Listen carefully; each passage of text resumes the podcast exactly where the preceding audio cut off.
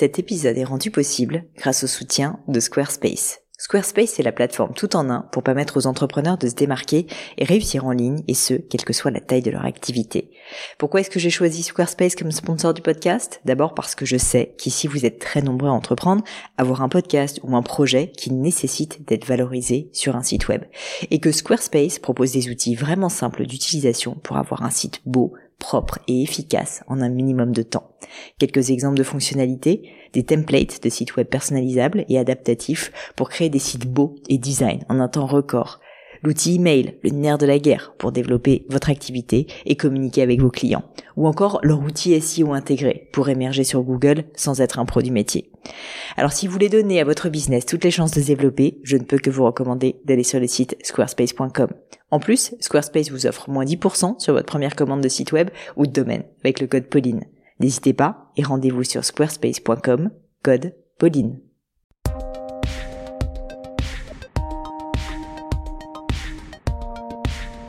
Hello à tous, ici Pauline Legno et bienvenue dans un nouvel épisode du Gratin. Le Gratin, c'est un podcast où j'interviewe des personnalités remarquables pour parler de leur réussite et essayer de décrypter avec elles les clés de leur succès.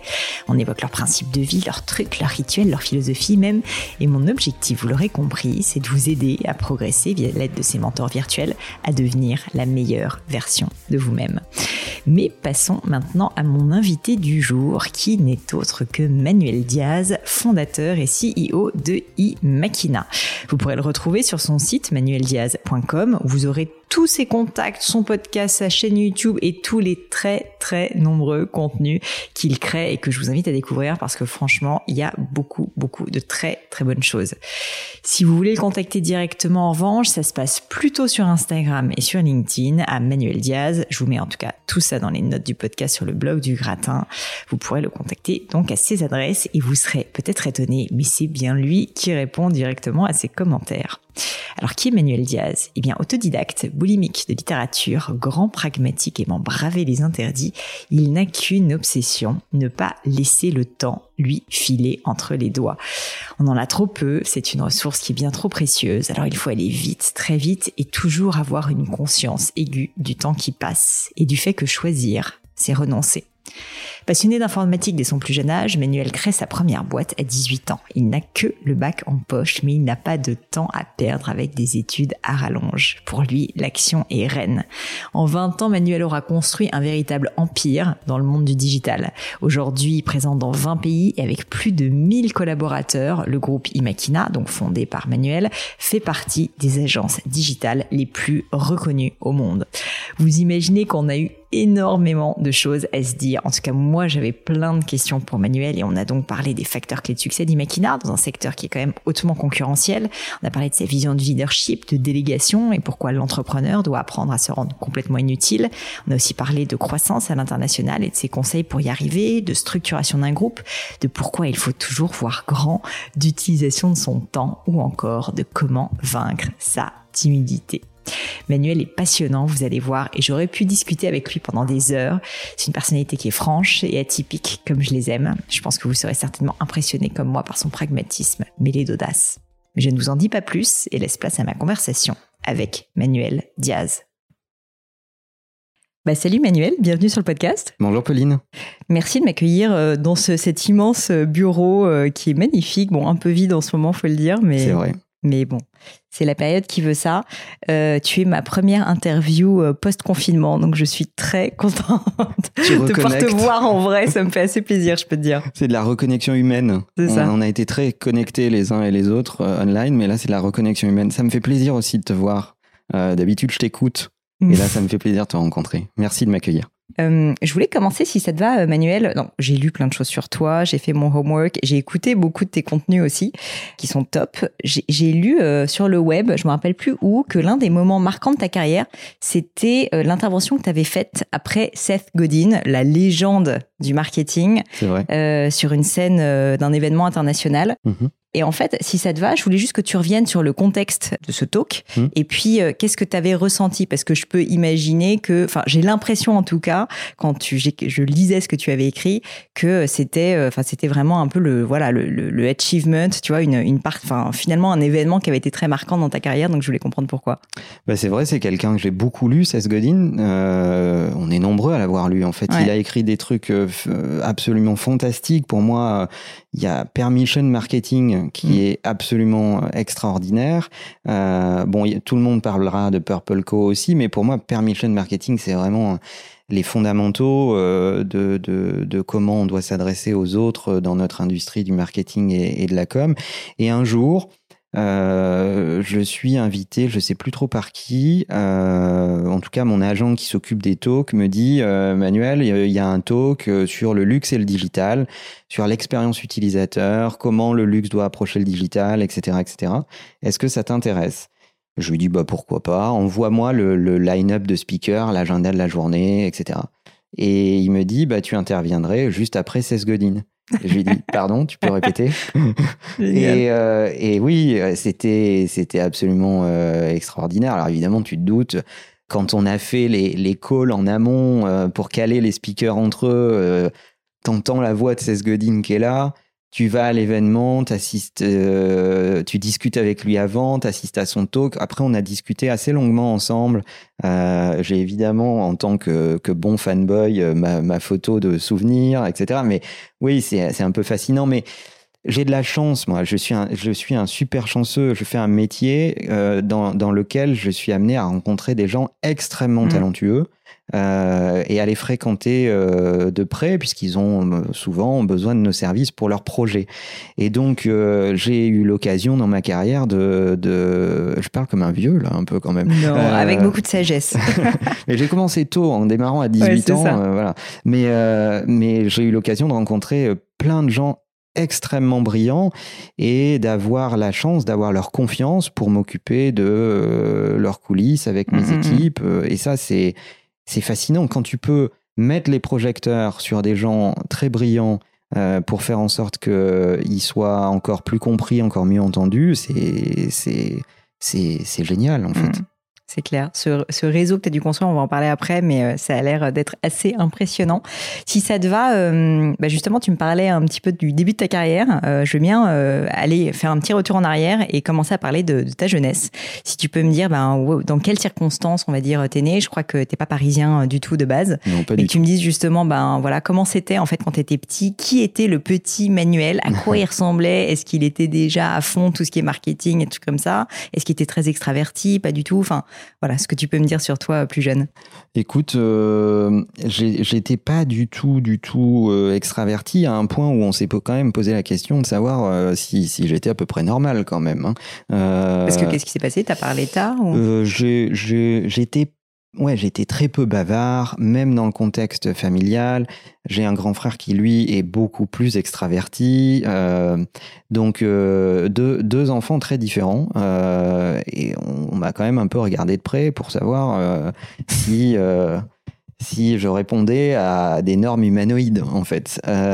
Donc, donc, voilà, non, je suis tombé amoureux des euh, de la technologie, des machines assez vite. Moi, je viens du code, ça c'est ma passion. Tu te rappelles comment t'es tombé là-dedans? Parce que franchement, je veux pas te vieillir artificiellement, mais bon, tu vois, à l'époque, un enfant, euh, il, enfin, il y avait, il y avait quand même pas grand-chose. Euh, t'as as quoi? T'as eu des premiers Atari, des choses comme ça? J'ai eu un, premier ordi, un Amstrad, et puis ensuite un, Commodore, Amiga. Et ça, c'est toi spontanément, tu dis à tes parents, je, je veux, je veux un ordinateur. Ouais, c'est et puis moi, je viens pas du tout de, je viens d'un milieu euh, moyen français. Euh, euh, mon père était artisan, ma mère dans le commerce. Tu vois, pas de facilité particulière. Avoir un ordinateur, bah, c'est déjà c'est surtout à l'époque ça coûtait cher quoi. Et donc euh, j'ai essayé d'en tirer profit un maximum. Donc il fallait absolument que je sache comment il fonctionne que je sache comment lui parler etc etc et puis j'étais effectivement euh, très très introverti en fait. Donc euh, plutôt bon élève, euh, je faisais ce que j'avais à faire. Et après, il y a eu des facteurs déclencheurs. On a tous des, moments de rupture dans nos vies comme ça. L'histoire a fait que je, euh, je suis allé en Angleterre assez souvent. Pendant les vacances scolaires françaises, j'allais euh, en Angleterre. Et là, j'ai découvert à, la, à la bibliothèque, j'allais dire la librairie, mais c'est du franglais, à la bibliothèque, j'ai découvert les premiers ordinateurs connectés. C'est-à-dire que bah, d'un seul hmm. coup, l'ordinateur devenait encore plus intéressant parce que on pouvait envoyer un message dans la pièce d'à côté ou à l'autre bout du monde. Mmh. Euh, et ça devenait fascinant. Et là, ça, tu vois, ça m'a, ça m'a ébloui pour le reste de ma vie. Et tu dirais que tu avais quel âge à cette époque? C'était vers 14-15 ans, quelque chose comme ça? J'avais 11-12 ans. Ah ouais mmh. Donc en fait, tu te mets euh, très très tôt à voilà t'intéresser tout simplement au, secteur euh, de l'informatique à l'époque, à commencer à coder, à commencer bah voilà juste à vraiment à t'intéresser à ça. Et qu'est-ce qui fait que quelques années plus tard, euh, si j'ai bien lu euh, ce que je crois avoir lu sur toi, euh, vers l'âge de 18 ans, bah, tu te dis, OK, c'est bon, maintenant je crée ma boîte, justement dans les services web, avec ton frère en plus, si je ne me mmh. trompe pas. Qu'est-ce qui fait que tu te dis, bah, non seulement en fait, j'aime bien ça, je m'éclate, mais je peux carrément en faire un business, et puis surtout à 18 ans. Enfin, d'après ce que je comprends, tu venais pas forcément d'une famille d'entrepreneurs non plus. Non, Donc, qu'est-ce qui t'a donné, si tu veux, cette, cette envie folle de, se dire je veux en créer un business euh, En fait, ça tient en un mot, hein, ça s'appelle la passion. C'est-à-dire qu'elle est, quand elle est dévorante, euh, je n'envisageais pas faire autrement. Euh, alors j'ai eu mon bac un, un, peu plus tôt que la moyenne, je me suis inscrit en médecine, ça faisait plaisir à ma maman de rêver d'avoir un, un, fils médecin. Bon, j'ai pris les cours d'un deuxième année, euh, il fallait apprendre par cœur, j'ai appris par cœur, mais ça m'a servi à rien, si tu veux. Euh, enfin, non, ça sert jamais à rien du tout, mais euh, c'était pas ce que je voulais faire. Pendant ce temps, je faisais le business plan de la boîte. Euh, alors j'ai évidemment embrigadé mon frère dans cette affaire parce que c'est mon aîné et que quand tu as 18 ans, tu as quand même besoin de, de, crédibilité et c'est quand même plus, plus, plus, plus facile.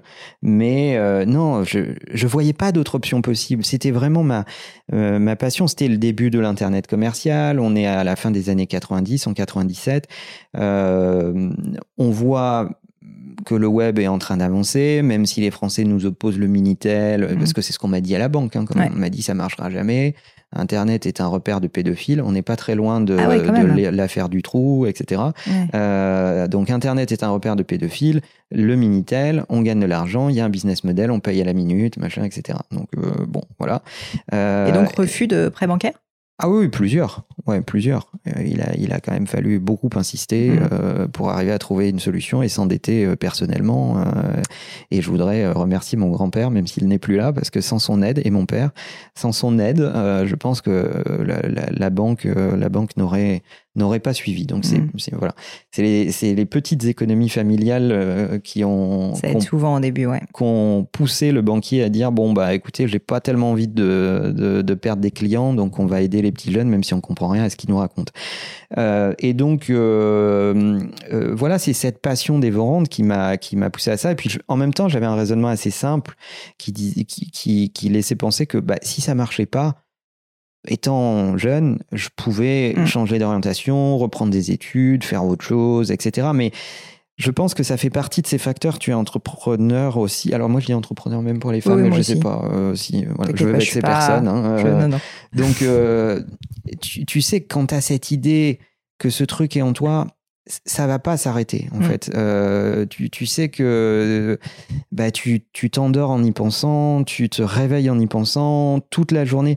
C'est une, c'est une attitude et tu vas y sacrifier à peu près tout ce que tu peux y sacrifier et d'ailleurs, pour toi, ce ne sont pas des sacrifices. Les autres te regardent en te mm. disant, mais t'es taré, t'as pas de vie, tu passes à côté de ta jeunesse, nanana. Alors, t'as tout un tas de gens qui te disent que t'es en train de faire n'importe quoi. Et moi, plus j'entends ça, et plus ça me motive. Mm. Euh, parce que quand on a cette passion-là euh, de s'accomplir finalement, eh bien, euh, on se dit, il n'y a rien de plus épanouissant. Donc, je ne voyais pas d'autre option. Mm, Ouais, tu voyais pas d'autre option, c'est vraiment ça. C'est top. Enfin, je pense que ça va inspirer beaucoup de personnes. Et en fait, euh, j'y étais vachement sensible et j'étais super contente de pouvoir euh, bah, t'avoir euh, au, micro du gratin parce que je reçois souvent des messages de jeunes qui me disent ouais, est-ce que est-ce que je me lance? Je suis trop jeune. Tu vois cette espèce de complexe en fait, de syndrome de l'imposteur permanent. Alors toi, ça faisait quand même des années, c'est pas venu tout seul que tu codais, donc tu connaissais déjà entre guillemets le métier mais ça t'a pas empêché, et non seulement ça t'a pas empêché, mais on voit le succès que tu as aujourd'hui. Du coup, si on arrive à prendre un peu de recul, je voulais te demander euh, le fait d'avoir finalement arrêté tes études à ce moment-là et de t'être consacré à ta boîte, est-ce que c'est quelque chose que tu regrettes, au contraire, que tu trouves euh, qui a été un des facteurs clés de succès de ta carrière? Est-ce que c'est quelque chose que tu peux conseiller? Enfin, quelles sont tes réflexions sur ce sujet? Ça dépend beaucoup des gens, en fait. je pense qu'il y a plusieurs natures de, personnes. Il y a des gens qui ont besoin de d'être adoubés. Hmm. Pour moi, les études, c'est ça. C'est l'étiquette à l'oreille euh, pour dire euh, la belle viande rouge. Hmm. mais ça ne, ça ne veut pas dire que ces gens sont très bons ou très mauvais.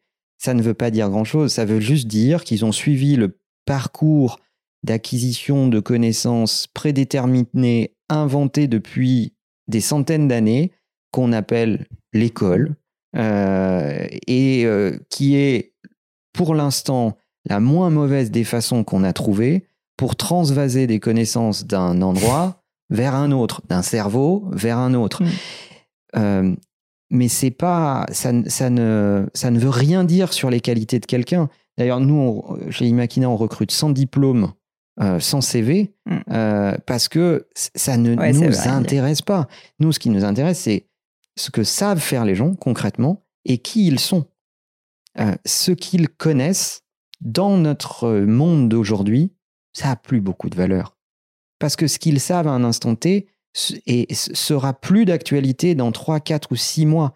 Donc il faut de toute façon être dans, dans l'apprentissage permanent. Euh, il faut être dans une boulimie de, de, de, connaissances. Et c'est dur. Mm. C'est dur. C'est comme du sport, en fait.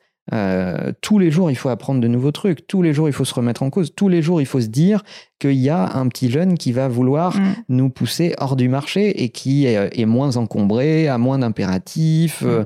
euh, est capable de plus de sacrifices, etc., etc. Et c'est ça qui est excitant. Moi, j'adore ce côté hustler. Euh, ce qui est excitant, c'est de se remplir le cerveau euh, à maximum et puis aussi se prendre des calottes.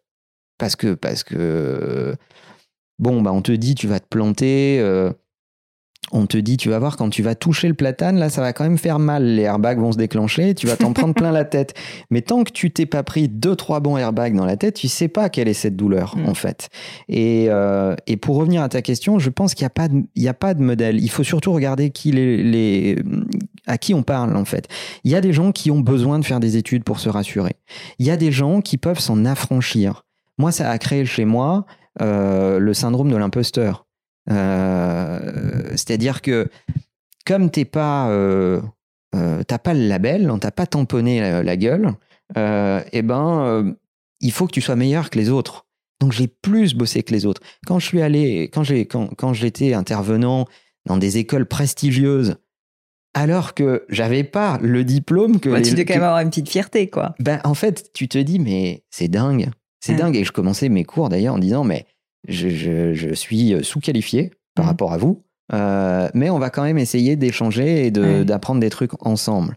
Donc, tu vois, le, parcours linéaire, c'est pas tellement ça, mais il y, en a qui en ont besoin, d'autres moins. Euh, ça dépend vraiment de ton caractère, je trouve. Euh, et il n'y a pas d'âge pour entreprendre. Mmh. Et je trouve que on, fait trop de jeunisme en ce moment. En ce moment, d'ailleurs, il y a une vague qui dit si t'es pas entrepreneur, t'as raté ta ah vie. Ah bah là, en ce moment, c'est. Euh, je, trouve ça proprement insupportable. De la même façon que je trouvais insupportable euh, ce que euh, l'image sociale était de l'entrepreneur quand moi j'ai commencé. Quand moi j'ai commencé à la fin des années 90, donc le, le web a pas fait son œuvre, on sait, le mot start-up n'existe pas, enfin on sait pas ce que c'est, etc. Entrepreneur, c'était entrepreneur du BTP, de toute façon. C'est ça, c'est exactement mmh. ça. Et on te regardait en disant, tu montes ta boîte, ah ouais, ça veut dire qu'il y a vraiment, tu dois être tellement nul que personne veut te donner un job, quoi. C'est-à-dire que t'as quand même pas essayé à la mairie, aux espaces verts ou un truc comme ça. Euh, tu vois Ça me fait penser à euh, Brel. Il y a quelqu'un qui m'a dit une fois, je t'avoue que je me rappellerai pas qui, qui m'a dit un entrepreneur à l'époque, c'était soit quelqu'un qui avait pas le choix, soit quelqu'un qui avait pas besoin. Parce qu'en gros, c'était soit des gens qui avaient pas mal de sous et du coup qui avaient pas besoin de, bah, de, de, ils pouvaient vivre de leur passion, et puis ceux qui n'avaient pas le choix parce que bah, vraiment, en fait, euh, ils étaient obligés, soit ils étaient tellement passionnés qu'ils étaient obligés de bosser dans ce secteur, soit effectivement, c'était parfois parce qu'ils n'avaient pas fait d'études. Et donc, euh, je trouve ça marrant de se dire à quel point le paradigme a changé et maintenant, c'est au contraire euh, devenu limite plus cool que de faire. Mais trop. ouais. C'est devenu trop cool. Moi, je prédis des générations de dépressifs mm. parce qu'on leur dit aujourd'hui que tout le monde peut être entrepreneur. Je ne le pense pas. Je ne pense pas que tout le monde puisse être entrepreneur et je ne pense pas que ça soit une fatalité. On n'a pas besoin d'être entrepreneur pour réussir sa vie. On peut être intrapreneur, vivre à côté d'entrepreneurs, partager leur aventure. La première chose dont ont besoin les entrepreneurs, c'est des équipes. Mm. Il n'y a pas de leader sans follower. Euh, donc, euh, dans les boîtes, on a besoin de numéro 2, de numéro 3, de numéro 10, de numéro 25. Euh, donc, il faut arrêter de dire à tous les jeunes qu'ils doivent absolument être entrepreneurs. Il y en a qui sont faits pour l'être, qui ont les qualités.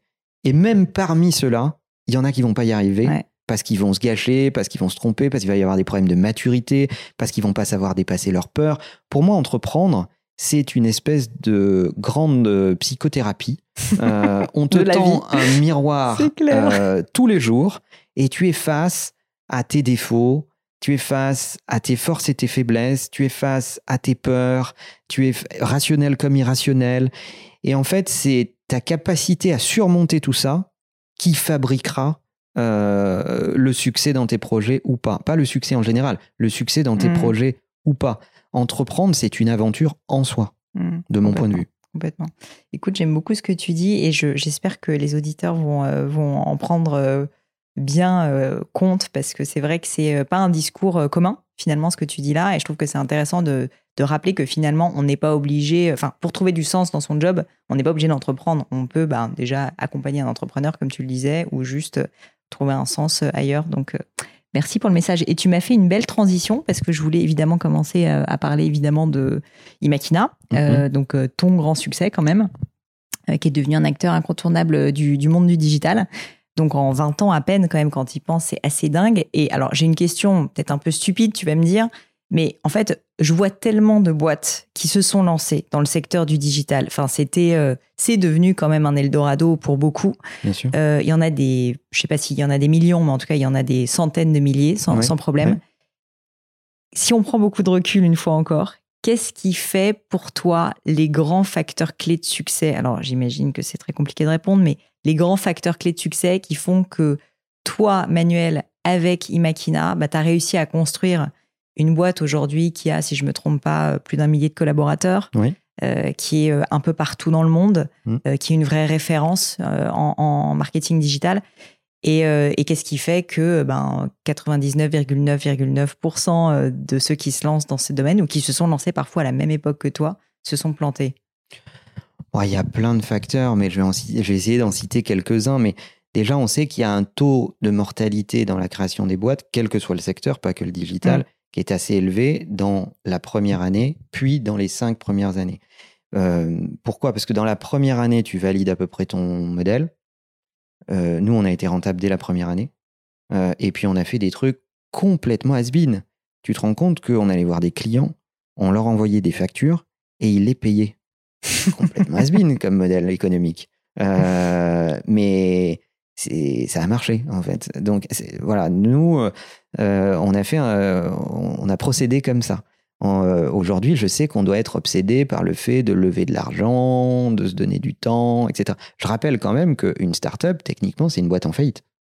Tout à hein, fait. faut quand même pas oublier. Et après, on injecte de l'argent dedans et on se dit, pour boucher les trous, quoi. Est-ce qu'on va euh, avoir le temps de prouver qu'il y a un modèle économique? Mm, parce mm. qu'il faut injecter de l'argent, il y a un niveau d'investissement nécessaire pour le temps de rencontrer son marché. Bon, je caricature un peu, mais, euh, mais, mais on n'est on n'est pas très loin de ça. Nous, on n'est pas du tout procédé comme ça. Donc ça, c'est la première chose. Donc vous avez été rentable from day one, quoi. Ouais, dès la première année. Le premier bilan, euh, mm. il y avait des résultats. Euh, donc ça, c'est la première chose. La deuxième, c'est que on n'était pas absolument collé à des, à des modèles d'entrepreneuriat appris à l'école, quoi. Donc on a euh, beaucoup drivé l'entreprise au bon sens, euh, au réalisme et à la passion. Euh, alors évidemment, après, tu apprends, quoi. C'est-à-dire que comme tu n'as pas fait de cours de finance, etc., etc., bah, tu es obligé de bosser quand tu as fini ta journée pour driver ta boîte. En fait, tu as mmh. deux jobs. Tu as créer ta boîte, satisfaire tes clients, engager tes premiers collaborateurs, manager. Donc ça, c'est toute la journée. Mm. Et le soir et la nuit, euh, ben, apprendre ce que tu n'as pas appris par ailleurs pour essayer de driver l'avenir. Donc tu gères le présent et le mm. futur. Donc ça, c'est ton occupation le jour et la nuit. Tu m'as dit que tu dormais pas beaucoup, donc. Euh. Non, moi je dors à peu près 4 heures en moyenne. Euh, c'est mon, c'est mon 5 heures, c'est une grosse nuit. Voilà. Et sans souffrir, euh, pas de perte de productivité. Enfin, c'est vraiment ton besoin. C'est mon rythme. C'est mon rythme. Bon, ça aide à lire beaucoup, ça c'est sûr. ça donne du temps. Ça donne du temps. Les journées commencent très tôt. Euh, voilà, donc ça, ça, ça, ça, donne du temps. Euh, mais euh, donc ça, c'est un premier facteur. Le deuxième, c'est de essayer de comprendre son marché avec humilité. Hmm. Je pense qu'il y a quelque chose qui a beaucoup, euh, qui, a, qui, a, été très important dans notre histoire. C'est aussi l'internationalisation, comprendre que notre secteur, nous qui sommes une agence conseil en business digital, euh, on a compris que rester en France allait être un facteur de faiblesse. Donc l'internationalisation, ça a été un sujet très très important. donc dépasser ses frontières, euh, aller sur d'autres marchés, mm. voir le dynamisme d'autres marchés, profiter euh, de, marchés qui vont plus vite que le tien, etc., etc., et construire autour de cette internationalisation qui nous amène aujourd'hui à être dans plus de 20 pays, etc., etc. Ok. Euh, ensuite, c'est tous les jours avoir la passion de ce qu'on fait. Ma passion n'a pas à décliner. Et évidemment, quand tu, quand ta boîte grandit, que tu changes ta, ta condition sociale. Euh, moi qui viens d'un milieu modeste en province, tu vois, euh, avec le temps, ben, j'ai gagné plus d'argent, mmh, mmh, j'ai mmh. eu plus de moyens. J'ai évidemment déménagé à Paris, mais pas pour me faire kiffer d'être à Paris, pour suivre le marché. Notre pays n'ayant jamais fait sa décentralisation, euh, il fallait être là. et donc, je suis venu à Paris et j'ai j'avais pas de passion pour Paris, au, contraire d'ailleurs. Euh, et, c'est le propre d'un entrepreneur de se dire bon bah ça me fait un peu peur, c'est pas mon truc, etc. Mm. Mais je vais dépasser ça et je vais en faire un avantage. Euh, aujourd'hui, euh, quand je suis loin de Paris, et ça m'est arrivé assez souvent dans ma vie, Paris me manque au bout de 72 heures, en fait. L'odeur, les rues, l'ambiance, etc. J'adore Paris. et donc, transformer les difficultés en opportunités, je pense que c'est aussi un, truc qui est caractéristique de la capacité à s'en sortir un peu plus, euh, etc. Et puis après, il y a une histoire de bon tempo aussi, c'est d'être euh, sur le bon segment de marché au bon moment, avec la bonne offre, etc. Et puis, je crois, pour en citer un dernier, c'est les équipes, c'est la capacité à s'entourer. Mm, mm. Moi, mon, vrai job tous les jours, c'est de, sélectionner les talents, euh, de, les voir, de les sentir, et pas que au recrutement, tous les jours. Quels sont leurs moments de vie? tout ça. Mmh, euh, c'est quoi leurs difficultés dans la vie en ce moment? Euh, C'est quoi leur challenge? Ce qui les excitait hier va peut-être pas les exciter demain. c'est de faire du sur-mesure pour les carrières à maximum, mmh.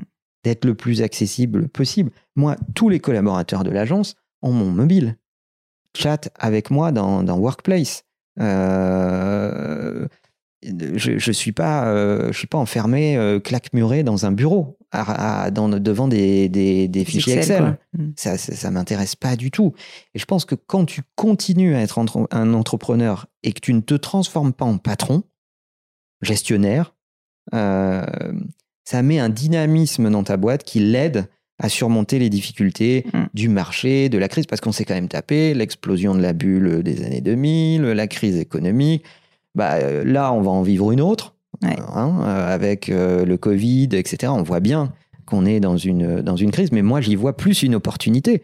Je pense que le meilleur agent de transformation de notre économie et des business models, ça a été le Covid c'est pas les CEO des boîtes, c'est pas les chief ah bah digital officers. transformation digitale, là, je pense qu'on est, on est pas mal là. Ah bah oui, c'est énorme. Ah, tous les mecs qui vendent du conseil sur la transfo digitale se sont fait doubler par un virus. Ah, c'est clair. Voilà, désolé pour eux, hein, mais euh, et en même temps, ça va être une extraordinaire mm. opportunité de repenser nos boîtes, de repenser le lien social dans nos boîtes, de considérer le travail comme autre chose qu'un lieu. Euh, c'est formidable, en fait. Mm. J'ai mille questions. Allons-y. J'ai mille questions. Euh, alors, un point que j'ai trouvé euh, assez fort dans ce que tu disais, c'est donc, euh, tu disais que c'était aussi la passion qui avait fait, bon, l'une des raisons qui, qui, faisait que tu étais toujours aussi impliqué, évidemment, et qui était une des raisons du succès de, de Imakina. En fait, ce que je trouve intéressant, c'est que quand tu parlais au début, tu disais ta passion, finalement, c'était l'informatique, le code, etc. Comment est-ce que du coup tu fais concilier ça avec le fait que ton job il a complètement évolué? Parce que maintenant, alors j'ai compris que tu n'es pas patron, enfin tu es entrepreneur patron, mais, euh, mais je pense que c'est une question importante pour beaucoup justement d'entrepreneurs quand ils passent, tu vois, de, ben, en gros, je fais à je fais faire Et du coup, maintenant, ma vie, c'est autre chose. Et puis, ma passion, ça va être quand même un peu autre chose. Alors, je crois qu'il y a deux dimensions dans cette question, si je ne me trompe pas. La première, c'est comment on passe d'un mec autiste qui parle à des machines à un mec qui va conseiller de grandes marques. je l'ai pas dit comme ça. mais bon, je t'aide. Euh, et ensuite, comment on scale en fait, comment on va grandir, etc., euh, etc. Tout en restant passionné, quoi. Tout en restant passionné. Alors, euh, la, la, première partie de la question, c'est qu'à un moment, moi, je fais partie des ultra timides. Pourtant, j'ai fait des, des, confs aux US devant des salles euh, euh, à Las Vegas, euh, devant des salles de 3000 personnes. En plus, après, après Seth Godin, donc avec une petite pression. donc, ça te met un peu de pression. Donc, comment on passe de ça à ça? À un moment, quand tu te dis c'est la seule voie possible, la seule voie possible, c'est surmonter cette peur, surmonter cette peur d'être jugé, surmonter cette peur, toutes les peurs qu'il y a derrière cette timidité, et tu te dis, mais en fait, le désir qui se cache derrière cette peur de s'accomplir est plus grand que ma peur, donc j'y vais, euh, c'est là hmm. que tout change. C'est là que tu commences à déployer tes ailes et à montrer vraiment un peu plus ton envergure, hmm. etc. Bon, voilà. Donc à un moment, c'est un déclic. Je pense qu'il faut euh, se, se, regarder. Tu sais, c'est des, fois, tu, vis des scènes dans une vie où tu, où tu, tu, es l'acteur de la scène, mais c'est un peu aussi comme si tu la regardais de l'extérieur et tu te dis, mais je peux pas être con à ce point. Tu vois, je rêvais de dire ça, j'ai pas osé le dire, c'est quand même mhm. dommage. À force de gâcher des opportunités, de gâcher des rencontres, des mains tendues, des, etc., tu finis par un moment te dire, c'est trop con. C'est trop con ça me fait trop mal. Cette, euh, j'avais cette opportunité il y a deux ans, je l'ai pas prise. Je me souviens, ça m'a encore laissé des traces mémorielles. Il faut que je le fasse. Il faut vraiment que je le fasse. Donc ça, c'est le premier élément. Le deuxième élément sur comment on fait évoluer sa compétence de base et comment on scale. Euh, parce que j'ai lu plein de trucs sur d'autres entrepreneurs, euh, moi j'ai un leitmotiv dans la vie qui est de faire en sorte d'être le moins indispensable possible. C'est-à-dire que moi je suis ravi euh, d'arriver au bureau et de me dire qu'on n'a pas besoin de moi. Hmm. De voir que des réunions ont lieu, je suis pas dedans, que des décisions se prennent et je suis pas dedans. Moi j'essaye d'être complètement inutile. Mais est-ce que ça a toujours été le cas? Non, évidemment. Au début, tu as besoin de faire. Et tu es même, moi j'étais même dans un modèle un peu contrôle fric. Euh, parce que ta connaissance, tu l'as construit sur le fait de faire. Euh, donc tu as besoin de faire. Mais très vite, tu comprends que ça va te mener pas très loin. Parce que tu peux pas te démultiplier. Donc, euh, comment tu vas faire quand tu vas avoir trois clients? Tu peux pas faire trois meetings en même temps. Comment tu vas faire quand tu auras besoin de compétences que tu n'as pas? Bah, il va falloir développer la confiance, la qualité de briefing, la relation de travail, la complémentarité. Donc très vite, je pense que c'est un, des conseils que je donne le plus souvent, euh, c'est se mettre dans la peau d'un mec qui se dit si je ne suis pas là, ça tourne quand même. Euh, et il faut que ça tourne. C'est l'antithèse de l'ego. C'est, euh, tu en dis souvent pour diriger des boîtes, il faut un énorme ego, etc., etc. Mais en fait, pour moi, c'est tout le contraire. Oui, il faut de l'ego, oui, il faut savoir où tu vas, oui, il faut pas avoir peur de tes opinions et de ta stratégie, mais ton boulot de dirigeant, c'est définir le cap et la stratégie, c'est pas d'être dans les micro-détails de tout. Sinon, euh, si tu recrutes des gens pour qu'ils ne soient que des bras et pas des cerveaux, ça sert à rien. Les, euh, Tu vois, mmh. recrute des machines. Euh, moi, je, veux, je veux des gens autour de moi qui sont plus intelligents que moi, qui vont plus vite, qui ont des processeurs qui calculent plus vite que le mien, euh, qui ont euh, plus de RAM que moi, euh, pour faire une analogie tech, euh, et, et, qui, et, qui ont voilà, une vitesse de processing très très très élevée, auprès desquels je, je me sens plus fort, plus intelligent par leur compagnie, par leur, parce qu'ils vont compléter mes idées, parce qu'ils vont s'opposer à moi j'insiste un peu dessus parce que je trouve le sujet ultra intéressant et je sais qu'il y a beaucoup d'entrepreneurs qui, euh, en fait, comprennent ce que tu dis intellectuellement. Mais tu vois, le gut feeling, c'est qu'en fait, ils ont envie euh, de ne pas être indispensables. Ils savent que, ce que tu dis est vrai. Mais en fait, ils peuvent pas s'empêcher. Ils ne peuvent pas s'empêcher parce que, parce que ben voilà, c'est leur boîte, c'est leur bébé, c'est leur truc. Et du coup, ils deviennent complètement aigris dès que quelqu'un fait quelque chose tel qu'il l'avait pas imaginé. Et, et toi, tu as réussi à faire ce shift euh, alors qu'en plus, d'après ce que tu dis, tu étais un peu contrôle fric au début. Donc, je ne sais pas si tu arrives à essayer de, donner quelques clés, peut-être, pour qu'on essaye de se dire, bah, en fait, comment est-ce qu'à un moment donné, tu te dis plus, OK, c'est ça qu'il faut que je fasse, mais je le fais? Bah, Un truc, une, phrase que j'ai volée, évidemment, mais c'est One is better than zero. Euh, mmh. À un moment, euh, il vaut mieux que ça soit fait différemment, pas comme tu l'aurais fait toi, mmh. Etc., etc., mais fait plutôt que pas fait. Ouais, ouais. Euh, parce que ça met de l'entrain, ça met en mouvement. La différence entre les bonnes idées et les mauvaises idées, c'est euh, les bonnes idées, elles sont en mouvement. Les mauvaises idées, elles sont dans un carnet, sur un iPhone, à l'état de gestation, mais elles ne sont pas vivantes. Hmm. Et un truc qui bouge pas, c'est mort. Donc moi, ce que, ce que, ce que j'attends euh, de, de, mes équipes, c'est qu'elles mettent les trucs en mouvement. Euh, c'est, euh, euh, tu vois, un truc qu'on dit souvent, break things, but do it fast. donc, c'est exactement ça. C'est plante-toi, fais des, mais fais-le, fais-le. Sinon, tu n'essayes pas. Et c'est pas en étant, en restant coincé dans ton cerveau, dans ta tête, en imaginant toutes les hypothèses, que tu vas arriver à apprendre quoi que ce soit. Il faut mmh. faire, faire. Et on n'a pas. Nous, en France, on a ce. Euh, on, est, on est des intellos, on est des cérébraux, on aime la beauté des raisonnements, euh, etc., etc. On adore ça. Moi-même aussi. Mais il faut prendre le côté doueur euh, des, des anglo-saxons. dans notre industrie, on regarde mmh. beaucoup de ce côté-là de l'Atlantique. parce que si on n'a pas ce côté doueur, dans un monde qui va très vite, où tout change à une vitesse redoutable, où euh, les paradigmes sont bouleversés par une technologie, une boîte, une innovation, eh ben, c'est la vitesse qui prime. Mm. Donc ne pas faire, c'est s'empêcher d'avancer. Mm. Donc il faut absolument faire, faire, faire. Voilà, c'est tout. Complètement. Je pense que ça, c'est vraiment les paroles de l'entrepreneur. Quoi. C'est, euh, si on revient sur le sujet euh, de l'international, tu en as parlé aussi comme un des facteurs clés de succès. Et là aussi, je trouve ça intéressant parce qu'il y a peu de boîtes qui arrivent. Et euh, en France, je suis pas sûre qu'on soit hyper bon pour aller à l'international. Mais par contre, évidemment, quand tu me l'as dit, ça paraît évident qu'une boîte dans le business digital doit être internationale. En gros, quel, à partir de combien de temps est-ce que tu as décidé de le faire? Et puis, euh, quelles ont été les premières étapes pour se lancer? À 9 ans, 9 ans de boîte, euh, on a commencé à se dire que si on restait sur le marché français, on ne vivrait que sur les budgets français. Alors, je ne sais pas si je peux citer quelques clients ou pas, mais c'est pour, pour illustrer le propos. Bien sûr. On, travaille euh, pour des grandes marques internationales.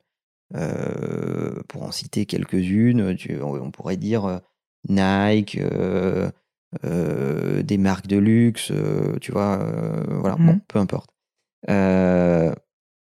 si tu es une très bonne agence locale, tu es connecté au mec qui gère le marché français. Lui, son focus, c'est d'écouler ses produits sur le marché français, d'amener les meilleurs résultats à son boss sur le marché français, etc. Donc tu bosses sur le périmètre de son focus à lui. Si tu veux grandir, si tu veux pas être dépendant du fait que en ce moment, l'économie française est moyenne euh, et donc on va baisser les budgets et donc pour toi, tu as moins de taf. Eh ben, il faut aller chercher les marchés les plus dynamiques. Mm. Et donc, si tu veux absolument accompagner une marque d'un point de vue global, ne pas être que le mec qui fait la petite stratégie sur ce petit morceau de pays, etc., il faut être capable de dire à cette marque, moi, je peux vous accompagner de l'Asie aux États-Unis euh, complètement. Alors, on n'y est pas arrivé d'un coup. Hein. D'abord, tu fais l'Europe. Euh, c'est déjà un concept. On le voit bien là en pleine euh, crise Covid parce que euh, tu as vécu mes problèmes d'agenda et merci pour ta patience.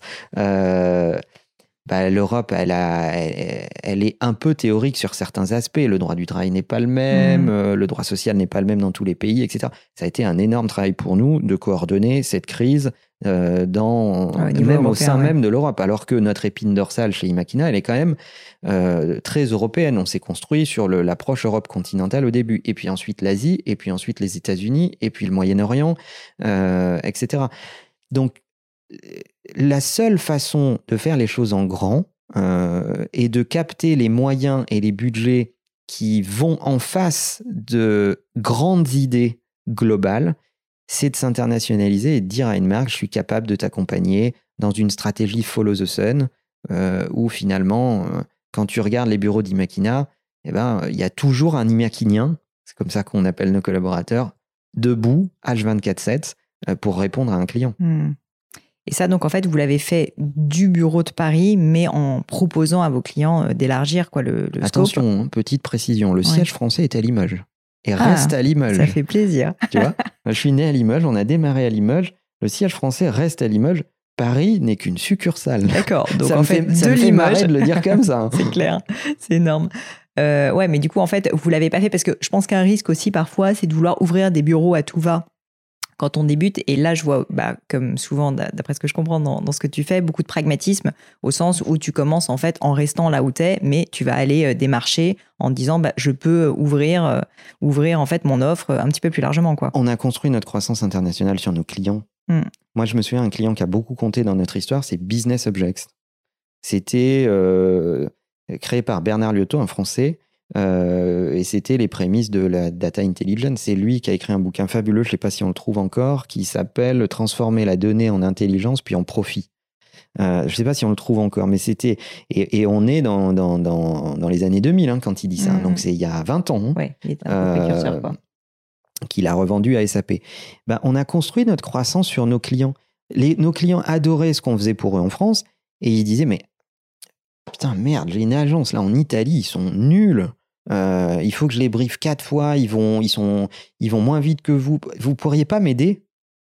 Et alors nous, on, lui disait, mais j'ai pas de bureau en Italie, mais bien sûr, par contre, je peux t'aider. Et donc, c'est à partir de là que tu commences pragmatiquement à construire ton internationalisation sans forcément être présent physiquement là-bas. Mm-hmm. Mais à l'heure du web, euh, faire euh, un site e-commerce, une page web qui marche pour le marché italien, tu peux le faire depuis euh, Paris ou euh, nos gens le retrouvent, hein, on, s'en fout. Ou Limoges en l'occurrence. Ou Limoges. Mm. Euh, faut arrêter avec Limoges. Hein, mais c'est une très belle ville. voilà. J'irai peut-être pas jusque-là, mais, mais c'est, oh. agréable d'y vivre. Il y a une bonne qualité de vie. et donc, et, et, donc voilà, on a, on a démarré comme ça. Et puis après, quand ça devient sérieux, c'est-à-dire que tu as des clients qui disent Ah, mais c'est génial, vous l'avez fait vachement bien et tout ça vous dirait pas qu'on structure euh, des relations de travail euh, ensemble? Bah si, bah regardez, bah moi je peux ouvrir un bureau, ça me coûterait tant, vous mmh. pourriez m'assurer quoi comme contrat? Et tu te retrouves à coopérer avec tes clients mmh. dans le premier sens du terme et ils, ils deviennent euh, des sortes de business partners. Et ça nous est arrivé plein de fois. J'ai cité Business Objects, mais Unilever et plein d'autres marques qui sont clientes chez nous. On, on, nous ont aidés dans notre croissance. On, essaye d'avoir des, réunions de clients où on ne parle pas du tout de leur projet, on parle de l'agence. on leur dit, mais qu'est-ce que vous aimeriez que Imakina fasse pour vous simplifier la vie? Et tu as des mecs qui disent, ah ben en ce moment, là, moi, je suis pas du tout, du tout content de ce que j'ai comme prestation euh, euh, de business digital à Dubaï. Euh, vous m'aidez dans 13 pays d'Europe euh, ça m'aiderait vachement que vous y soyez. Mm. Bah ok, allons-y, c'est quoi le plan? Qu'est-ce que vous pouvez faire? Qu'est-ce que moi je peux faire? Comment on peut faire ensemble? Voilà, c'est comme ça qu'on mm. a fait. Je ne sais pas si c'est comme ça qu'il faut faire, mais je dis, c'est comme ça qu'on a fait. Moi je dis toujours, il y a trois façons de faire les choses. La bonne façon, la mauvaise façon et ma façon. Donc euh, voilà, je, je ne sais pas si c'est comme ça qu'il faut faire, mais en tout cas pour nous, ça a fonctionné. Mais et, alors, est-ce que, question subsidiaire pour toi, est-ce que cette euh, méthode, en fait, d'inclure les clients pour euh, finalement vous faire évoluer, a été aussi utilisé pour développer ton activité sur d'autres secteurs Parce que tu me parlais bah, du fait que finalement vous êtes donc euh, un groupe maintenant mhm. euh, avec euh, un certain nombre de secteurs d'activité. On parlait de votre rôle d'agent aussi, par exemple pour des youtubeurs, etc. Mhm. En fait, ce sont plein de métiers qui se sont ajoutés avec le temps et qui font aussi que la boîte a vachement grandi. Mhm. Donc tant au niveau, on va dire géographique qu'au niveau vraiment sectoriel. Ça aussi, je trouve ça intéressant de savoir. Ça vient est-ce que c'est l'idée qui vient de toi ou tes collaborateurs ou en fait vous partez toujours du client comme ça? Moi, notre passion, c'est de résoudre les problèmes de nos clients. Et comme le marché avance, bah, au début, euh, tu fais des sites web parce qu'ils n'ont pas de site web. J'ai même appris à des clients à envoyer des emails. Il faut quand même le savoir au tout début. Hein. Euh, parce qu'ils savaient envoyer des fax, mais pas d'emails. Euh, donc tu fais des sites web. Et puis ensuite, les clients te disent Bon, bah, c'est super, j'ai un très beau site web et tout, mais il n'y a pas assez de gens qui le voient. Ah ben tiens, on va dans le marketing digital. Donc la question de comment on drive du trafic, le SEO, etc., etc. Enfin, toutes ces questions-là. Et puis ensuite, ils disent Ah ben c'est super, je fais des sauts dans le temps à chaque fois, mmh. hein, mais ils disent C'est super, mais comment ça, les gens qui passent sur mon site web pourraient devenir des leads? Donc comment je peux leur prendre un tout petit peu de données, mmh. si possible proprement, euh, pour continuer la conversation avec eux et les intéresser à mon business? Ah ben tiens, tu rentres dans le CRM, dans les logiques de lead generation et de lead nurturing, hop, un autre métier. Euh, et ça s'appelle Imakina Direct. Mmh. Et puis, euh, comment je fais parler de mes produits hors de mes écosystèmes? Ça, c'est les, les créateurs de contenu ou influenceurs. C'est Imakina Influx. Euh, bah, tiens, oui, on a des super créateurs de contenu dont on est agent qui peuvent parler de certaines marques, certains produits, qui vont amener du trafic, de la visibilité, et le value for money est des fois meilleur que euh, l'approche publicitaire, euh, en tout cas complémentaire. Moi, je ne pense pas que ça se substitue, mais en tout cas, c'est très complémentaire. Et en fait, notre passion, c'est de résoudre les problèmes de nos clients à maximum, en restant très verticaux sur ce qu'on sait faire, euh, dans une approche très intégrée, et, et c'est de créer de la valeur pour nos clients. Nous, on est ravis quand un de nos clients nous dit, mais attends, en 14 mois, j'ai fait 230% de croissance. Euh, c'est sûr que il est content du service, quoi. Voilà. et tu es là et tu dis, bah, c'est super. Et en plus, comme on s'est comité euh, avec eux, on est aussi ravis parce que on a aligné nos intérêts avec eux. Donc, euh, quand ils gagnent, on gagne. Hmm. Et c'est ce qui nous permet d'ailleurs de sélectionner nos clients. Euh, pour donner une idée, je sais que ça choque plein de gens, mais moi j'ai pas peur de donner le chiffre. On disqualifie 80% des demandes entrantes. Pas parce que les dossiers sont nuls ou que etc etc, mais parce qu'on veut être sûr d'être aligné avec les objectifs de nos clients, d'être sûr d'apporter de la valeur, d'être sûr d'être complémentaire et d'être dans une relation qui n'est pas une relation marque prestataire, mais qui est une relation de partenaire de business. Hmm. Personne ne connaîtra mieux la marque qu'eux. Bien sûr. Mais notre métier, c'est d'en savoir plus qu'eux sur le business digital. Donc s'ils reconnaissent pas que euh, on, leur, on, leur, apporte une plus-value et une vision, ça sert à rien. On a un client qu'on accompagne qui s'appelle l'Olympique de Marseille. Hmm. Moi, je suis nul en foot. Sincèrement, avant d'aller au rendez-vous euh, pour rencontrer euh, les équipes de, de l'Olympique de Marseille et le directeur digital Frédéric Kozik que j'adore et Jacques Henry, euh, le président de l'OM, etc., etc. Même quand je suis arrivé au premier rendez-vous, je leur ai dit écoutez, dans le train, pour réviser, j'ai vérifié qu'il y avait bien 11 joueurs dans une équipe. Ça vous donne mon niveau. Une idée de mon niveau, quoi. Voilà. Mais je pense que si vous avez besoin de spécialistes du foot, euh, vous vous trompez, euh, c'est pas moi, et de toute façon, c'est pas ce dont vous avez besoin. Par contre, on peut parler de la valeur de votre marque, de son, potentiel de internationalisation, de comment connecter les bassins d'audience entre eux, de faire en sorte que vos revenus soient moins dépendants du sport, parce mmh. qu'un club, c'est une entreprise.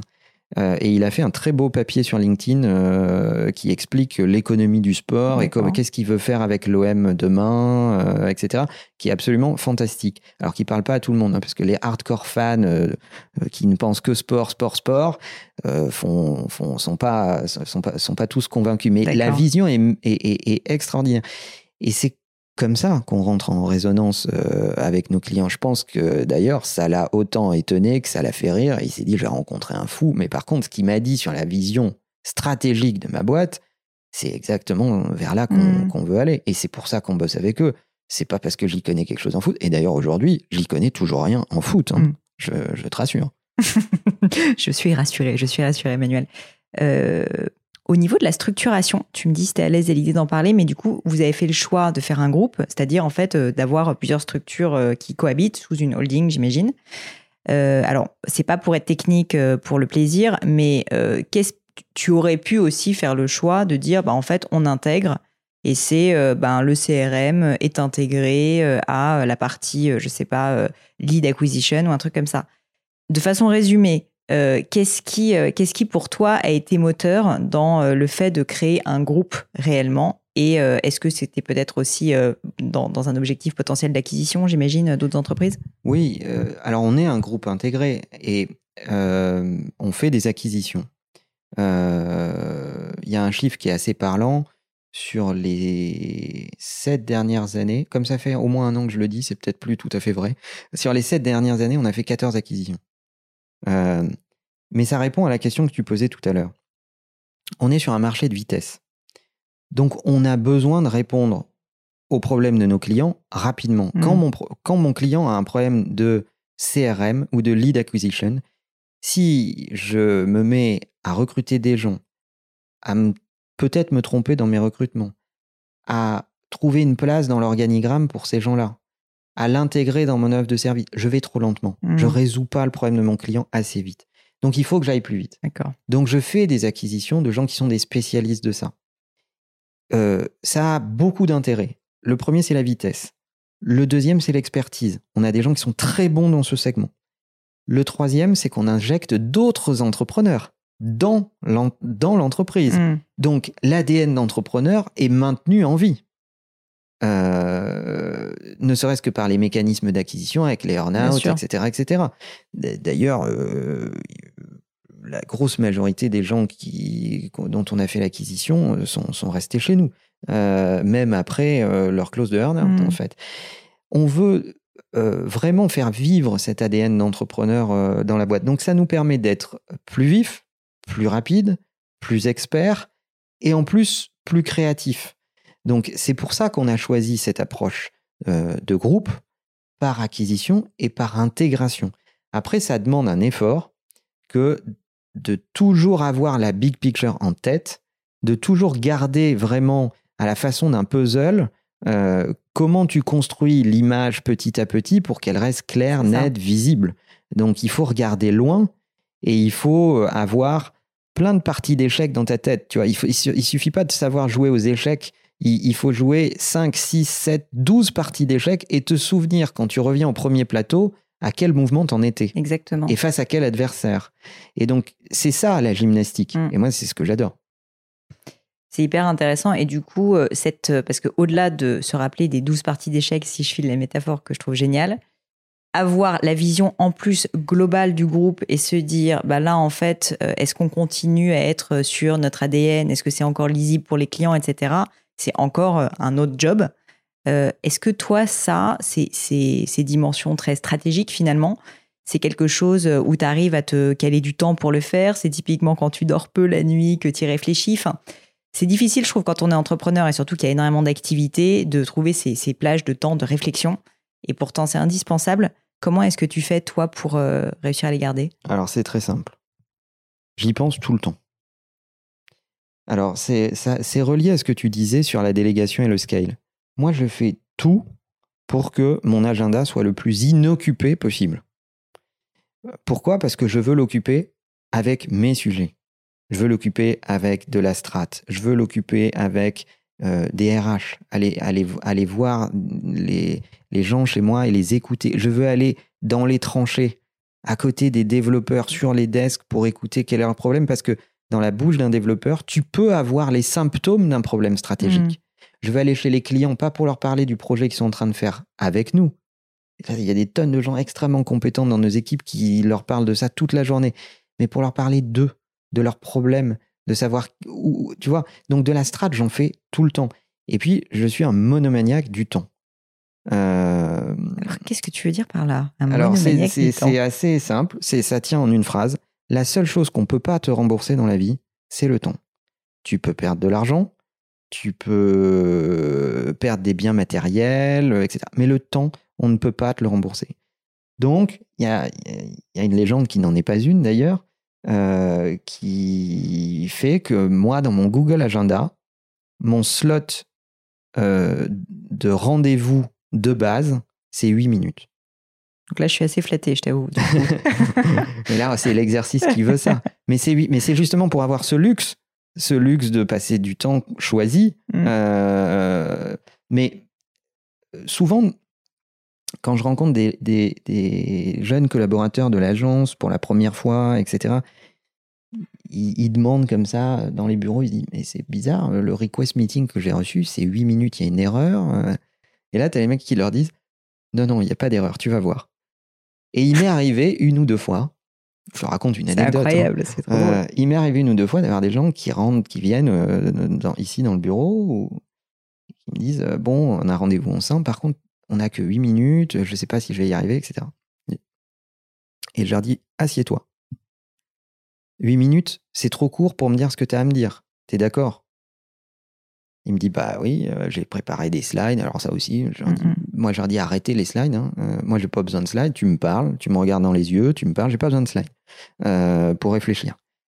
Euh, je pose mon iPhone sur la table, je mets un chrono à 8 minutes et je lui dis maintenant, tu ne parles plus pendant 8 minutes. Et à la fin, il a trouvé le temps long. En Mhm. 8 minutes, on fait beaucoup de choses. Beaucoup, beaucoup de choses. Donc moi, je suis un- une espèce de monomaniaque du temps. Je fais aucun déj client. Je ne vais à aucun événement. Mm. Je ne fais aucune soirée. Tout ce qui se dit la nuit ne verra jamais le jour. C'est ma devise. Euh, donc, euh, alors je dis pas qu'il n'y a pas des gens de chez nous qui y vont, Mm. ou qui participent à. Ouais, l'écosystème, etc. Mais moi, j'y vais pas. Y a évidemment que Imakina a besoin d'y être, mais pas moi. Moi, c'est pas ce qu'attendent mes clients et mes actionnaires et mes partenaires de moi. Mm. Euh, moi, je, je traite le temps comme la denrée la plus rare euh, de notre existence. On a une existence qui va tellement vite et qui va tellement, tellement être anecdotique.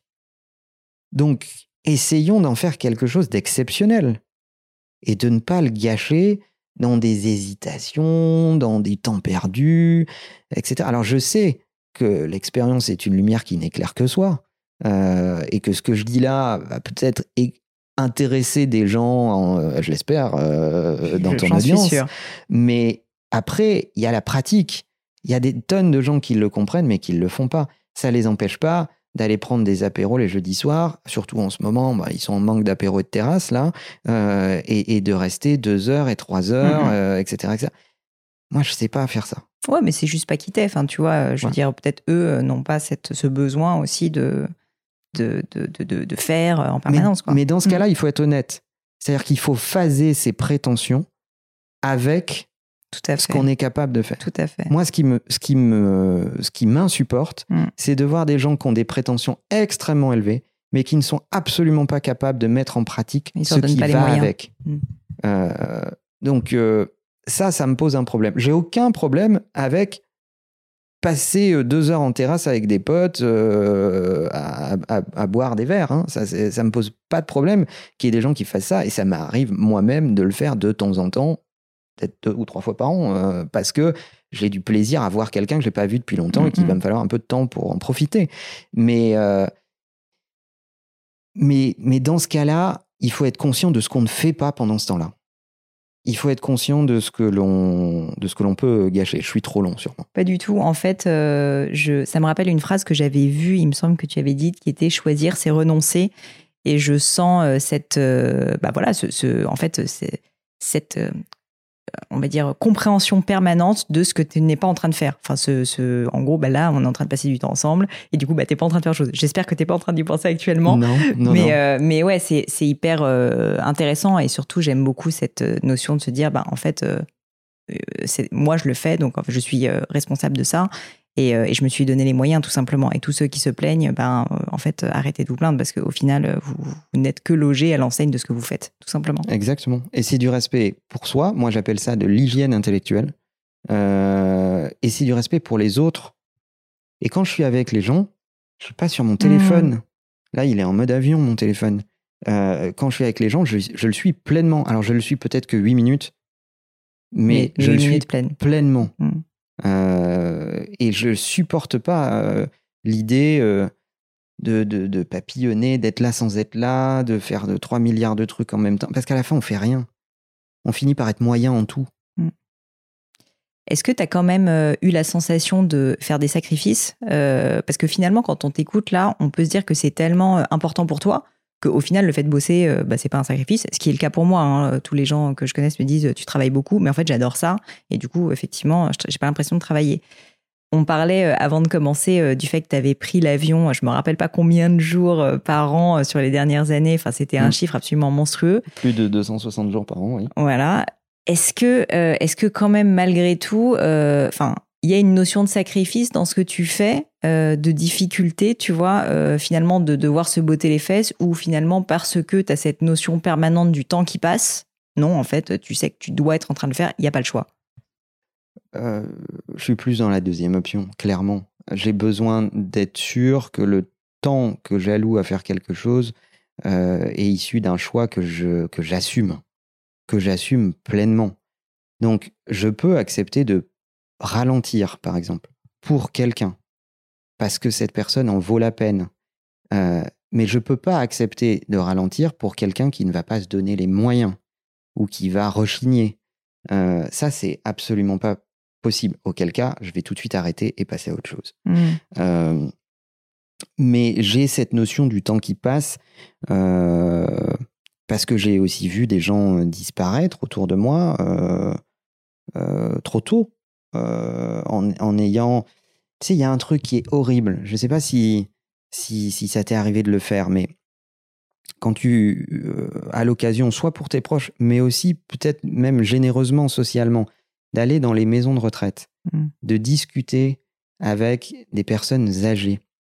Le truc le plus horrible, c'est de voir le regret dans les yeux le regret du baiser qui n'a pas été donné, le regret de la visite attendue qui n'est pas là, le regret de ne pas avoir dit, le regret de ne pas avoir dépassé un frein, une difficulté, une peur, le regret de ne pas avoir mangé son chapeau, ravalé son orgueil. Ça, c'est le truc le plus horrible mm. que j'ai vu dans ma vie.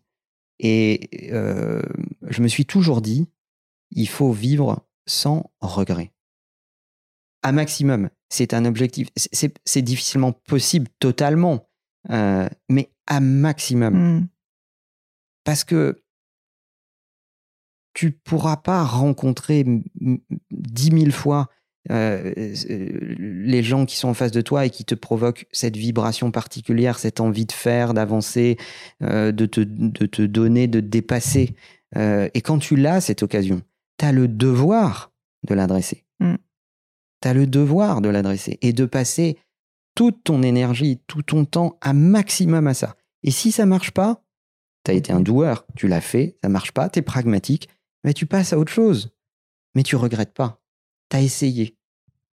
Moi, je pense que ce qui est le plus grand venin de la vie, c'est les, les, les essais théoriques. Les gens qui sont restés coincés dans j'aurais pu faire ça, mais en même temps, j'ai jamais vraiment fait ça, donc mmh. je sais pas ce que ça aurait donné. Euh, ou euh, les retours en arrière. Tiens, j'ai essayé, ça m'a piqué un tout petit peu, donc je reviens vite dans mes, dans mes valeurs refuges, dans mes régressions habituelles et dans les modèles euh, sur lesquels je sais exactement ce qui se passe, je contrôle tout, parce que là, je suis en sécurité. C'est ça. Et ça, c'est terrible, mm. parce que c'est vraiment accepter d'être très spectateur de sa vie et d'être entièrement structuré sur les conditionnements qu'on nous a donnés au début. Mm. Moi, je pense que l'aboutissement d'une vie, c'est dépasser sa condition initiale. Sociale, humaine, intellectuelle, amoureuse, tout ce que tu veux. Mais c'est dépasser sa, condition en s'élevant, au sens premier du terme. Mm. Voilà, en se dressant sur soi-même et en disant je suis plus grand que ça, je suis plus grand que ce qu'on m'a donné comme atout au début. Je suis une machine apprenante qui n'a pas peur et qui va vivre sa vie comme une aventure. Hmm. Voilà. J'adore. Écoute, euh, justement, la machine apprenante, c'est un sujet que j'aime beaucoup. Et, euh, toi, en plus, euh, bah, tu es l'exemple même de quelqu'un qui a appris tout seul, autodidacte. je vois des livres absolument partout ici autour de nous. Et j'ai l'impression que tu es bah, vraiment ça, une machine à apprendre, en tout cas que c'est une, une, de tes vraies passions. Ça a été quelque chose qui est arrivé euh, dès que tu bah voilà, dès que as lancé ta boîte. Euh, ce besoin presque compulsif de lire, tu me disais que tu étais quelqu'un qui lisait énormément plus jeune. Est-ce qu'aujourd'hui, ça reste complètement moteur? Est-ce qu'il y a une lassitude qui s'est installée? Euh, Est-ce que, enfin voilà, est-ce que tu peux me parler en fait de cette nécessité finalement d'apprendre qui t'est très propre? Bah écoute, je vais, je, vais reprendre une métaphore de mon coach sportif. On, dit toujours il faut boire un litre et demi ou deux litres d'eau euh, par jour. Et, donc, euh, on lui posait la question euh, il n'y a pas longtemps Tiens, t'arrêtes pas de boire, t'as soif, t'as soif à ce point? Et il dit Bah non, j'ai pas soif. Mais c'est comme une voiture. T'attends pas de plus avoir d'essence pour mettre de l'essence dedans. Eh ben, c'est pareil avec la connaissance. En fait, le modèle dans lequel on a été élevé au siècle dernier, c'est que tu passes un morceau de ta vie euh, au tout petit, c'est la petite école, la petite enfance, on t'apprend les règles de vie en société. Bon, la connaissance, c'est un prétexte. Mmh. Un autre morceau de ta vie à mettre de la connaissance de ton cerveau. Tout ça se finit autour de 25-30 ans, ça dépend de la longueur de tes études. Et puis ensuite, tu vas exploiter cette connaissance pendant 30 ou 40 ans de carrière. Ce modèle ne tient plus. Donc, c'est pas possible parce que on ne peut pas exploiter ce qu'on a appris il y a 25 ans. Ce qu'on a appris il y a 25 ans n'est plus très valable aujourd'hui dans notre industrie. Je puis on n'a plus le sentiment de grandir aussi. Euh, et puis on se nourrit pas, mm. on devient plus mm. aigri, etc., euh, etc. Donc moi je considère que il faut apprendre tout le temps, apprendre sans arrêt, être curieux, curieux de tout. Euh, J'aime pas trop les interdits, de façon générale, dans tous les domaines. Euh, ma seule limite, c'est ce qui va te dégrader, te faire du mal ou être illégal. Voilà. Euh, mais j'ai besoin de, d'avoir cette curiosité-là. Et, oui, ça passe, ça passe par les livres. Mais moi, je peux, je peux lire n'importe quoi. Hein. oui, donc en fait, parce que c'est une autre question aussi. C'est du coup, est-ce que cette soif d'apprendre, elle est telle que tu es assez euh, es très exigeant du coup dans tes choix? Ou euh, finalement euh, tu es, tellement curieux que tu vois tu peux tout autant t'intéresser je sais pas au secteur du cognac que au, à la manière de je sais pas de polir du bois quoi. Ah oui mais ça c'est génial ça c'est propre à mon métier c'est-à-dire quand on signe un client bah, tu parlais de spiritueux on a des clients dans cette industrie là bah, tu vas visiter des lieux extraordinaires tu rencontres des paysans qui font du vin qui va se transformer en champagne, euh, tu visites des vignes. Moi, j'ai une, j'ai une curiosité telle que je peux lire 15 euh, bouquins sur euh, la vinification du champagne parce que j'ai un rendez-vous dans 15 jours mmh. avec le maître de chez de Dom Pérignon, de Roderer euh, ou de Bicard Salmon. J'en ai cité trois, comme ça on peut pas me dire. voilà. C'est pas la télé ici, t'inquiète pas. et donc, et, donc oui, je peux lire ça, mais il m'est arrivé. Donc, je suis très sélectif dans ce que je choisis parce que bah, quitte à me nourrir, bah, autant me nourrir avec les ingrédients que je choisis. Donc, tu, vois, il y, a une pile à portée de main. Là, c'est ce que j'ai lu récemment. Il y en a d'autres dans mon sac. Euh, bon, il y en a partout, quoi. Donc, j'essaye de, lire des trucs euh, qui m'intéressent euh, ou qui peuvent m'intéresser. Des fois, si ça m'intéresse pas, je vais vraiment avancer en lecture rapide et je vais le tomber euh, vraiment hmm. vite. Ouais, t'as pas, pas honte de dire, ok, là c'est pas bien, je passe quoi. Je ouais, ou c'est pas pour moi. Hmm. C'est même pas que c'est pas bien. c'est juste que moi, bah, ça, ça marche pas avec moi. Je, suis, je, je, suis pas très intelligent, donc euh, il y a des trucs qui m'intéressent. Là, j'y vais à fond. Et il y a plein d'autres trucs très intéressants, mais où moi, j'arrive pas à réveiller quelque chose là-dedans. Et là, c'est plus compliqué pour moi. Mm. Euh, mais oui, le tarif, c'est euh, le tarif habituel, c'est 4-5 livres par semaine, quoi. Donc, euh, il faut que j'ai lu. Mais, mais il m'est arrivé d'être dans des situations où j'avais vraiment rien sous la main, ou épuisé mon carburant. Je peux lire le dictionnaire. Hein. Ça me Ceci dit, il y a plein de trucs intéressants. Exactement. Donc, si je me fais vraiment chier, je vais lire le dictionnaire. Je mm. Je vais pas tomber dans dans, un, dans la presse people. Quoi. Mm. Euh, je, je, vais, ça, me rappelle un Airbnb que j'avais loué où j'avais vraiment épuisé euh, tous les bouquins que j'avais emmenés, euh, mon Kindle. Bon, il n'y avait pas beaucoup de connexions, etc. Et j'ai fini sur le dictionnaire, en fait, parce que euh, il fallait s'occuper et que ça m'occupait un quart d'heure. Mais je préfère faire ça plutôt que d'être dans mon feed Instagram euh, à regarder de façon compulsive euh, des, des, trucs que j'ai pas choisis et qu'un algorithme a choisi pour moi. Et je suis d'autant bien placé pour le savoir parce que des algorithmes, on en fait. Hmm. Donc, quand tu connais les coulisses, des fois, t'as pas trop envie de consommer le produit. Ouais. Alors tu m'amènes du coup à une question que je, pose souvent, qui est le livre ou les livres qui t'ont le plus marqué. J'imagine que pour toi, ça pas être facile de m'en citer un ou deux, mais si tu devais faire un choix, tu vois, un bouquin qui vraiment a transformé euh, ta vie, quoi, un, bouquin qui t'a profondément euh, changé. Alors sur le plan du business ou en général? Ça peut être, euh, honnêtement, ça peut même être à titre personnel. Ok, alors je vais, je vais, qu'est-ce que je vais citer? Je vais en citer deux un truc business. En plus, c'est un, un pote, donc euh, je suis obligé, euh, tellement c'est fabuleux. C'est le Start with Why de Simon Sinek. Obligé, parce que c'est vraiment euh, tellement puissant comme méthode de raisonnement. voilà. Et le deuxième, qui est le banquet de Platon. D'accord. Parce que je pense. Alors raconte-moi, explique-moi quand même, parce que c'est la première fois qu'on me sort du Platon. C'est vrai? Ouais. Ah merde. Bah non, non, euh, justement, euh, je suis intéressé. Parce qu'on fait rien sans amour. Et le banquet de Platon, c'est l'amour sous toutes ses formes, l'amour théorisé, l'amour évoqué par les plus grands euh, philosophes de l'époque. On est en, je me souviens plus, mais genre 380 avant Jésus-Christ. Hmm. Et tout est dit. Tout est dit. Le carburant des êtres humains, c'est l'amour. Qu'ils le veuillent ou pas ceux qui n'en ont pas eu assez, ceux qui en ont eu trop, euh, ceux qui le cherchent désespérément, ceux qui l'ont sous les yeux et qui ne le voient pas. Euh, mais c'est pas autre chose que ça. Même la défiance, même la haine, même euh, l'opposition, c'est une expression de, de, mal-être face à l'amour. et on se construit sur ses faiblesses. Et, et le banquet, il y a tout. Il y a tout dedans.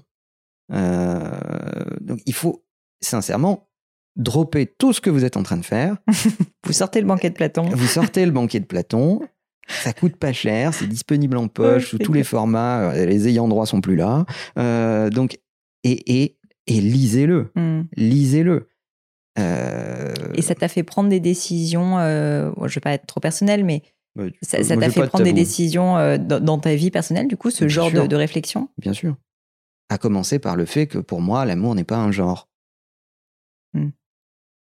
Et le sentiment amoureux, euh, je sais que c'est ringard de dire ça euh, dans, à notre époque, euh, mais le sentiment amoureux, ça n'est pas, ça n'est pas que l'attachement et la consommation charnelle. c'est autre chose. Euh, c'est bien plus complexe que ça. Euh, et en même temps extrêmement simple quand on lit le banquet.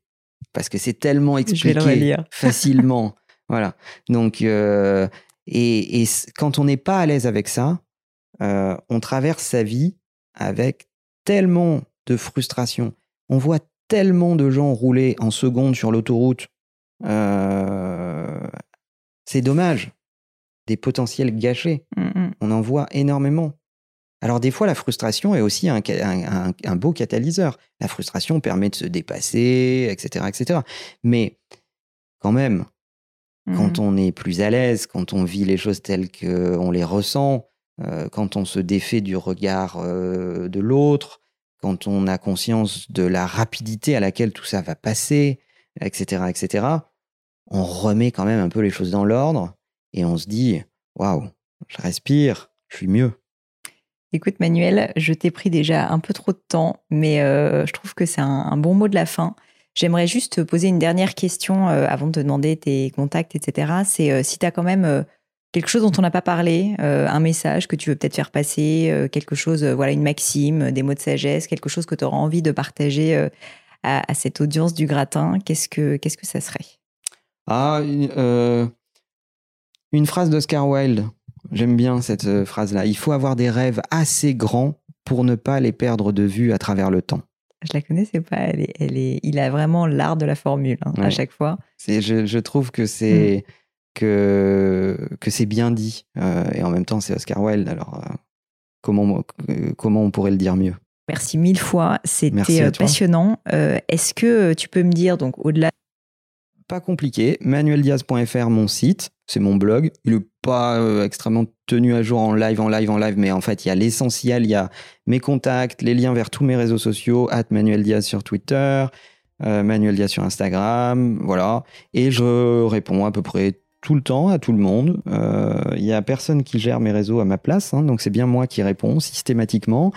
Euh, donc voilà, et puis ma chaîne YouTube, il y a une bonne idée de ce que je pense euh, du business, de l'entrepreneuriat. Vous tapez Manuel Diaz en YouTube, et puis si ça vous plaît, vous regardez, et si ça vous plaît pas, il y a d'autres choses disponibles dans YouTube. Merci Pauline. Et voilà, fini pour aujourd'hui. J'espère que l'épisode vous a plu. Merci d'avoir passé tout ce temps avec moi. Et quelques petites choses avant de vous quitter. D'abord, si vous cherchez les notes de l'épisode avec toutes les références, bah, c'est simple, allez directement sur le blog du podcast. Donc c'est www.le-du6gratin.fr. Vous trouverez normalement toutes les infos dessus. Aussi, si vous souhaitez me contacter pour me poser d'autres questions, que je mettrai d'ailleurs peut-être un jour sur le podcast, ou me proposer de nouveaux invités, ou juste me faire un feedback, me proposer un livre, peu importe à la rigueur, et bien surtout, n'hésitez pas à le faire. J'aime bien répondre d'être assez actif sur les réseaux sociaux et en particulier sur LinkedIn et sur Instagram qui sont mes deux réseaux sociaux de prédilection. Donc sous le pseudo Pauline Legno tout attaché, c'est très simple. Dernière chose, un truc qui compte énormément pour moi, et je sais que c'est pénible à faire, mais vraiment ça compte, c'est si vous me laissez une note 5 étoiles, ou que vous parlez du podcast autour de vous, ou que vous mettez un avis. Et la note 5 étoiles, c'est en particulier sur Apple Podcast, sur iTunes. Pourquoi? Bah, Parce que c'est là qu'il y a le plus d'écoute, et avoir des notes, en fait, permet de donner plus de visibilité au podcast. Donc vraiment, vraiment, n'hésitez pas. Et si on est si nombreux aujourd'hui à écouter le gratin, euh, à faire partie de cette communauté, bah, c'est grâce à vous, et justement à toutes ces c'est plus de 3000, 4000 personnes qui ont à chaque fois pris le temps de mettre des notes. Donc ça m'aide beaucoup et merci à eux. Comme à chaque fois, vraiment un grand, grand merci de m'avoir écouté jusqu'ici. J'espère que l'épisode vous a plu et je vous dis à très bientôt.